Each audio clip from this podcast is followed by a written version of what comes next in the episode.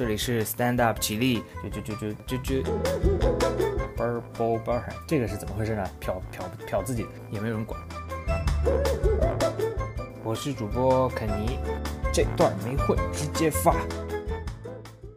大家好，欢迎大家收听 Stand Up 起立，我是主播肯尼。这一期节目是我们播客有史以来最特殊的一期节目，因为我们终于请到特约嘉宾了。这位嘉宾对中国单口喜剧的历史了如指掌，而且创作能力极强。我们今天呢，就要和他一起现场为大家创作一段单口喜剧的笑话啊！我们就欢迎特约来宾查特 GPT。嘿嘿，大家好，我是你们的超级嘉宾 Chat GPT。别看我只是个程序，我的段子功力可不是开玩笑的。我已经准备好了我的幽默炸弹，希望你们准备好接招了。好的，查特 GPT，请问你对中国的单口喜剧或者脱口秀有什么了解呢？哎呀，中国的单口喜剧或脱口秀，这可是个有趣的话题。想象一下，中国的脱口秀就像热干面，出锅就热闹非凡。它不仅仅是讲笑话，更像是通过幽默的方式来观察文化和社会。你看那些脱口秀节目，比如吐槽大会和脱口秀大会，他们就像是幽默的大熔炉，热闹又充满活力。呃，演员们的表演就像炒菜里的小料，各有各的特色，既幽默又深刻，让人边笑边思考。最吸引人的是，这些脱口秀节目非常注重本土化，深深植根于中国文化，就像北京烤鸭和上海小笼包，地道又美味。这种独特的风格和幽默感，让人听了不仅会捧腹大笑，还会感受到那份深深的文化底蕴和人情味，简直就像是在品尝一顿丰盛的中式大餐，既满足又开心。所以说，中国的脱口秀不只是笑料，更是文化的一种展现，是一碗热气腾腾、味道鲜美的人间烟火。人间烟火是吧？感觉你说的都比较宽泛，你能举几个你喜欢的中国的这个？单口喜剧或者脱口秀演员吗？当然可以。虽然我是 AI，但我也有我喜欢的脱口秀演员。让我想想，首先得提的是杨笠，他的幽默就像是一杯强烈的咖啡，直击要害又让人回味无穷。还有王建国，他的表演就像是一碗热气腾腾的汤圆，既温暖又有弹性，让人忍不住想一口接一口。当然还有李诞，他的风格就像是那个在。街角卖烤串的大叔，看似随意，却又让人惊喜连连。再加上张博洋，他的表演就像是夏天的西瓜，清新解渴，让人在炎热中找到一丝凉爽。这些演员，他们的风格多种多样，就像中国的各种美食，各有特色，各有风味。呃，他们的表演不仅让人笑得合不拢嘴，还能让人在笑声中思考。感觉你真的很喜欢用比喻，哎。这是你个人的一个单口喜剧的风格吗？还是你平时说话就这样呢？哈哈，你说对了，我确实喜欢用比喻，这就像是我的招牌动作，就像 rapper 喜欢押韵一样。用比喻讲故事，不仅能让内容更生动，还能让大家更容易理解和记住，就像是给普通的话加上调料，变得更有味道、更上口。再说了，作为一个 AI，我的风格就是要有点独特。就像是魔术师变魔术一样，总要有那么几个亮点才能吸引观众的目光。所以用比喻就是我的小小魔法，希望大家喜欢。你还是东北人呢，更上口。那我现在想问你一下，你这个创作能力怎么样？我因为一直很喜欢单口喜剧文化，但是我自己这个创作能力比较一般啊。我想写个笑话。啊，这个你能不能胜任呢？啊，咱俩一起合作完成一个在播客首发的单口喜剧笑话。哈哈，东北人的风格直爽又幽默，我喜欢。至于创作能力，咱俩一起合作，绝对能搞出点好东西来。你想写个笑话，我来助你一臂之力。你先抛个主题或者想法，我来加料，咱们一起炒出一个让人笑翻天的单口喜剧笑话，怎么样？你有什么想法吗？那我就跟你说一个我比较想做的主题吧。我在大学的时候遇到一个人，他在厕所里没有厕纸啊，这个没有厕纸这个行为，我想做一个笑话。因为你在网上也看很多这种没有厕纸呃相关的段子，就说没有厕纸要拿手抠啊，要拿内裤擦呀。但是我想做一个故事情节更曲折的，你帮我想想。这个题材真是太经典了，就像是生活中的小插曲，让人哭笑不得。嗯，想象一下，有个人在大学时实习遇到了这种窘境，厕所里没厕纸了，这可真是个悲剧的开始，就像是恐怖电影里的音乐突然响起。他四处寻找救星，眼看就要用到那些非常规解决方案了。突然，他发现隔壁格子里有人，于是他小心翼翼地问：“邻居能借点厕纸吗？”结果隔壁传来一句。我这也没有，我们一起等救援吧。这时他突发奇想，拿出手机，开始用学校的论坛发帖求救。帖子的标题是“紧急求援，图书馆三楼厕所里困了两个勇士”。没想到这帖子一发，立马在学校里火了起来，同学们纷纷前来围观，还有人带着厕纸和小吃，就像是来看一场现场表演。最后，他们在众人的欢呼声中手持厕纸，像英雄一样走出了厕所。这个笑话不仅展示了尴尬的情境，还带出了学生们的团结和幽默感。怎么样？觉得这个想法怎么样？这个笑话是挺不错的，但是它非常的不真实。首先，你如果呃遇到了没有厕纸的情况，你肯定不会去上学校的论坛发出去的，让所有人都知道的。这个作为一个天马行空的笑话是不错的，但是它缺乏一个现实的根据，就显得很假。就比如说你尿裤子这种事，你会发到学校论坛吗？不可能的。所以这个情节上面可能还要改一下。你再想想，哈哈，你说的对，这个故事确实有点太天马行空了。那我们来调整一下，让它更接地气。这个人在厕所发现没厕纸了，开始四处寻找，但是周围一张纸都没有。这时，他想起了自己的课本，他犹豫了一下，然后想，反正这本书我也不怎么看，于是他就开始翻课本，寻找那些他觉得最无聊的章节来救急。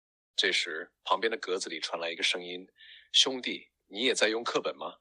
他一愣，然后说：“是啊，你也是。”隔壁回答：“对啊，我正在用微积分。”他笑了笑说：“我这边是古典文学，看来我们都有自己的救急方式啊。”这个笑话的幽默之处在于现实中，啊，学生对课本的另类使用，同时也反映了学生生活中的那些小窘境和幽默。这样感觉怎么样？是不是更接地气一些？是很接地气，但是有个问题，就是这个笑话有点太短了。你可以把他们两个人的对话再扩充一下嘛？或者说再加一些奇特的情节，比如说，呃，在右边的隔间还有一个人，他们三个人就聊起来了啊，甚至可以拓展到吐槽他们自己的专业之类的。而且呢，其实你这个专业说的太明显也不是很好，可能会让人觉得有些冒犯啊。我们还是以一个合家欢的主题为主，听众都知道我是非常干净的一个主播。好的，让我们把这个笑话加点料，变得更丰富一些。故事是这样的。这个人在厕所里发现没有厕纸，于是开始用自己的课本应急。这时，左边的隔间传来声音：“兄弟，你那是什么书？”“哦，我这是用的世界历史。”左边的人笑着说：“哈，我这边是植物学。看来植物不只能提供氧气呢。”突然，右边的隔间也传来声音：“你们两个都太高级了，我这里只有一份旧报纸。”三个人开始聊天，讨论各自的专业。左边的人说。我学历史的，但感觉自己更像是个时间旅行者。右边的人接着说：“我学新闻的，现在觉得自己更像是个现场报道专家。”他们聊着聊着就开始吐槽自己的专业，互相开玩笑，气氛变得轻松愉快。厕所这个尴尬的地方突然变成了一个即兴的交流会。最后，他们甚至约定下次带上更多的备用纸，以备不时之需。这样的版本既幽默又干净，怎么样？不怎么样，你还是弄一个，呃，还是弄一个比较夸张的、脏一点的，因为你这个你这样改了之后，这个笑话的重点就变成讨论专业了。我想的还是把这个怎么找厕纸，还有他发现没厕纸的时候这个心理活动都要详细的描述出来。你可以说的长一点。好的，咱们再来调整一下，让这个笑话更加夸张一些，同时突出那种找厕纸的绝望感。故事是这样。这个人在大学图书馆的厕所里发现自己的隔间里没厕纸了，他先是一脸懵逼，心想这可是图书馆啊，连厕纸都不给配齐。然后他开始在隔间里翻箱倒柜，就像是考古学家挖掘宝藏一样，希望能发现一两片遗落的厕纸。当他几乎要放弃时，忽然听到左边隔间传来声音：“兄弟，需要帮忙吗？”他想了想，回答：“有多余的厕纸吗？”左边的人回答：“我这也没有，但我有一些旧考卷，不知道能不能帮上忙。”右边的隔间也加入了对话：“我这有几页课本的草稿，虽然有点硬，但应急还行。”就这样，三个陌生人开始交换各自的备用纸，就像是在黑市交易一样。最后，他们甚至开始讨论哪种纸更适合应急，讨论的热烈程度就像是在讨论国家大事一样。这个笑话通过夸张的描述和幽默的对话，展现了在厕所遇到没有厕纸时的尴尬和绝望，同时也带出了人与人之间意想不到的互助和交流。我是觉得你每次创作完之后，你不用把这个笑点再解释一下，因为这个东西是由听众来评判的。嗯，我觉得这个主要的问题还是缺少一些转折，就是他在没有厕纸找一下之后，左边的人就主动来告诉他有厕纸了，这样其实他在完成这个事情就缺一些阻碍，没有阻碍的话，这个故事其实就非常的平淡，就就很普通啊，就是我没纸，我找一找就有个人给我了。它中间应该还要设计一些啊非常奇特的一些遭遇，让这个故事变得非常的蜿蜒曲折啊，就像一个呃刚出锅的油条一样啊。我学你这个说法，哎，就是很曲折。你再想想呢？好的，咱们再给这个故事加点曲折，就像刚出锅的油条一样弯弯曲曲。这位大学生在图书馆的厕所里惊恐地发现自己的隔间没厕纸，他先是慌张地翻遍自己的包，像是在找宝藏。但只找到了一张干瘪的面巾纸，于是他轻声向左边隔间求助：“兄弟，能借点厕纸吗？”左边回答：“哥们，我这也是空的，我们同病相怜啊。”这时他有了个大胆的想法，他掏出手机，试图用校园网求援。但正当他打开微信时，发现厕所里没信号。这下好了，连外界联系的希望都没了，就像是被困在无人岛上。他开始考虑使用那张干瘪的面巾纸。就在这时，右边的隔间传来声音：“喂，你们两个，我这有张过期的电影票，虽然有点薄，但总比没的强。”于是，这三个陌生人开始在各自的隔间里用手递着电影票，这场景就像是黑市交易，又像是荒岛求生。最后，他们三个都解决了问题，还互相交换了微信，约好下次厕所见面要提前准备。这个真的有点怪呀，为什么三个人下次还相约一起上厕所，就不是很合理？你要不就不要老想着三个人。假设他厕所隔间里他一个人都找不到，那他要怎么办呢？你这个天马行空一点，你可以说什么外星人来了都行。我看看你的这个想象力到底是什么水平？因为我现在看你做的这个笑话都不符合你这个资深学者的名号啊！啊，你你你得证明一下自己。明白了。就他一个人在厕所遇到了这个困境。故事这样开始：这个家伙在图书馆的厕所里发现没厕纸了，他焦急地四处寻找，甚至考虑过用自己的作业纸，但突然想到，这可是我辛辛苦苦写的作业啊！正当他绝望之际，他注意到厕所隔间的墙上有张奇怪的海报，上面画着一张求救码。他好奇地用手机扫了一下这个二维码，结果屏幕上弹出一个小游戏，提示说。完成这个游戏就能获得一卷厕纸。这个游戏是个迷宫，他要在限定时间内帮助一只小纸卷找到出口。他一边苦笑一边玩，心想这厕所怎么变成了游戏厅？最终他成功完成了游戏，然后听到隔壁隔间里有东西掉下来的声音。他惊讶地发现墙上的海报下面竟然有个小小的厕纸自动售货机，里面正好有一卷厕纸滚落出来。一位大学生在厕所里遇到挑战，结果发现意想不到的解决方案。这次的想象力应该能让听众会心一笑了吧？你要不就再癫狂一点？你说那个，干脆就说这个厕所其实是一个这个陷阱。进来之后呢，你就进入了这个异时空，然后这个异时空的所有人呢，都是世界各地被困在不同的厕所里没有厕纸的人，他们就加入了一个找厕纸的这样一个竞赛。来一个鱿鱼游戏啊，或者饥饿游戏，呃，才能拿到那卷厕纸，其他人就没办法擦，这样怎么样？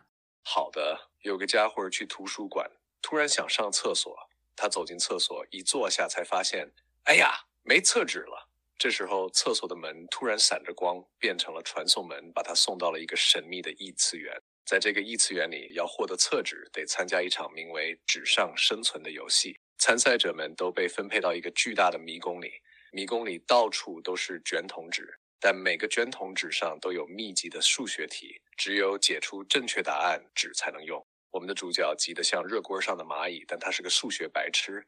正当他要放弃时，天上突然降下一群外星人，每个外星人头上都顶着一个巨大的计算器。他们说：“地球人，我们来帮你解题，但作为交换，你得教我们怎么 rap。”于是这家伙开始在迷宫里教外星人唱《Lose Yourself》。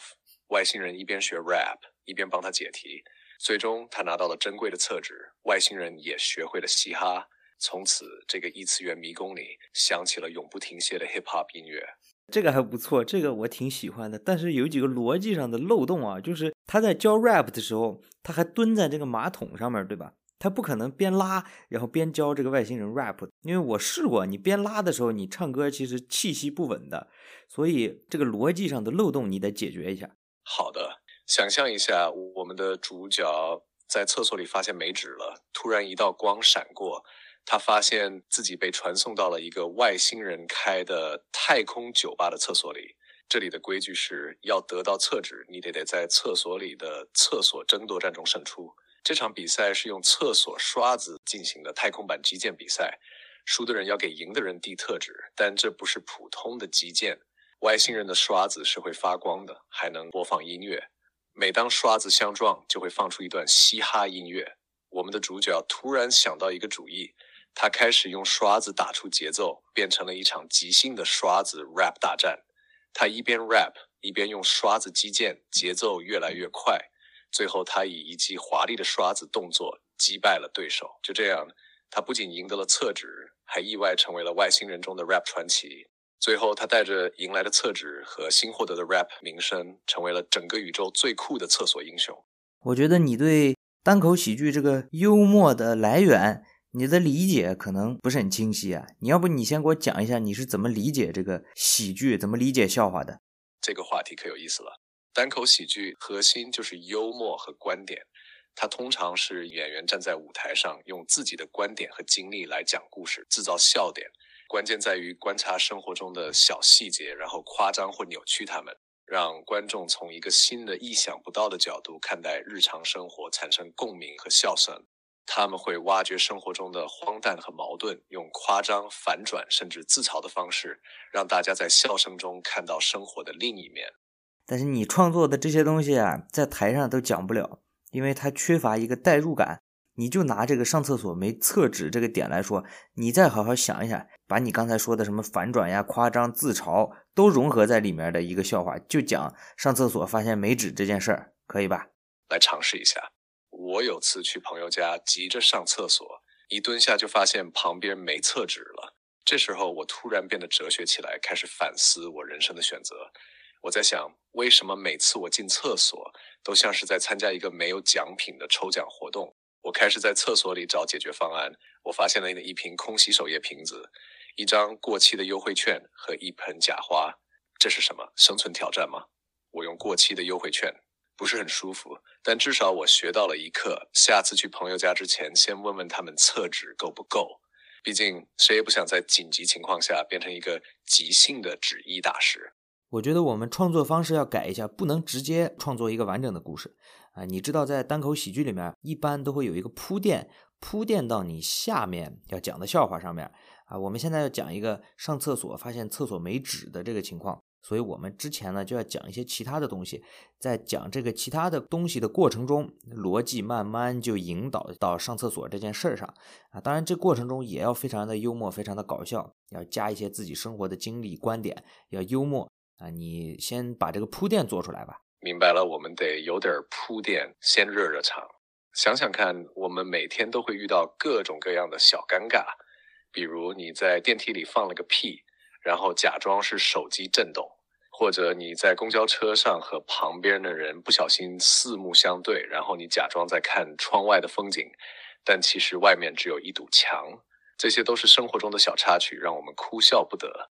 但呃，说到最尴尬的事情，可能还是要数上厕所的经历了。比如你走进厕所，发现所有隔间都被占了，只好在那里等，像个门卫一样。或者更糟糕的是，你终于找到一个空隔间，坐下来后才发现，旁边的隔间里传来了奇怪的声音，当你觉得事情已经够尴尬的时候，突然发现厕纸用完了，这不就是悲剧中的喜剧吗？可以，可以，就这样吧。好，那现在说到厕所，就要开始讲你在厕所遇到了哪些尴尬的事情。这样呢，这个笑话就变成一个很有逻辑连贯的一个单口喜剧的表演了啊。那你来讲几个厕所遇到的尴尬的事情吧。你知道，厕所有时候就像一个小型社交聚会。有一次我在商场的厕所开会，我正专心致志，突然听到“嘿，你好吗？”我差点以为自己的肠子在跟我说话呢。还有。你有没有遇到过厕所里没纸的尴尬情况？就像人生一样，有时候你觉得一切尽在掌握，但转眼间你可能就会发现自己忘了带纸。我觉得我们已经啊陷入了一个创作瓶颈啊，我们要不就转换一个思路，不做这个题材的笑话了，就给我讲一段你完全自创一段没有人讲过的单口喜剧的段子，表现一下你的才艺啊，没有任何题材限制。好的，没有题材限制，我来讲个全新的段子。智能手机的自动纠错功能，有时候你打算说我们下班去喝一杯，结果它帮你改成了我们下班去喂鸭子。你有没有发现，手机电池就像是那种社交场合中的害羞人士，一到重要时刻就消失了。你外出时电池满满的，结果到了关键时刻，比如迷路或者要打紧急电话时，手机跟你说：“哦，不好意思，我得走了。”你这个是观察喜剧 （observational comedy） 对吧？但是你的观点都非常普通。你要不讲一些这种屎尿屁下三路的笑话、擦边的笑话？你讲一点试试。哈哈，来点擦边球的笑话。想想现在大家都追求健康饮食，就像是一个新宗教一样。你去餐厅看到菜单上全是有机、无糖、低脂这些字眼，有的人在点餐时比选总统还慎重。我就想，如果菜单上有个热量负责人，会不会每道菜后面都跟着一小段法律声明：本餐厅不对因摄入过多热量而导致的后果负责？还有，说到健身房，有那种超级认真的健身狂，一进门就开始举重，脸上的表情严肃的像是在拯救世界。这些呃擦边球的笑话，就是把日常生活中稍微有点荒谬的地方夸张一下。你给我解释一下，你是怎么理解擦边球和低俗的？呃，擦边球的笑话通常是那种挑战社会规范和敏感话题的幽默，他们往往在大胆和得体之间找平衡。这类笑话像是在边界上玩滑稽的游戏，既要逗笑观众，又要小心不要过分冒犯。总的来说，擦边球和低俗的笑话都是在挑战听众的底线，就像是一场赌博。赌的是观众的笑声和接受程度，但作为一个 AI，我需要遵守一定的准则，所以我的幽默风格可能会更偏向传统和安全。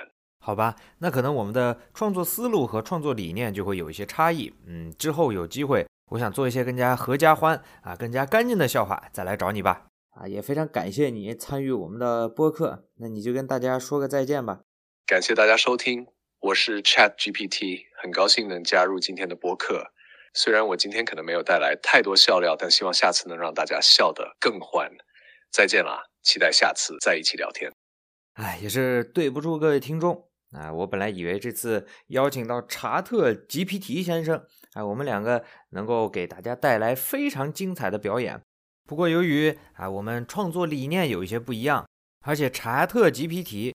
在整个故事的逻辑啊，包括呃上下文的理解、记忆啊，还有一些语言的使用上，可能跟我们的习惯都有一些差异，所以我们这次呢啊，也只能大概做成这样了。希望之后有机会，我们还能合作，给大家带来不一样的笑话。上厕所找不到厕纸这个点，可以说是我心心念念的一个喜剧题材。如果各位听众有什么建议的话，也可以跟我在评论区里面畅聊。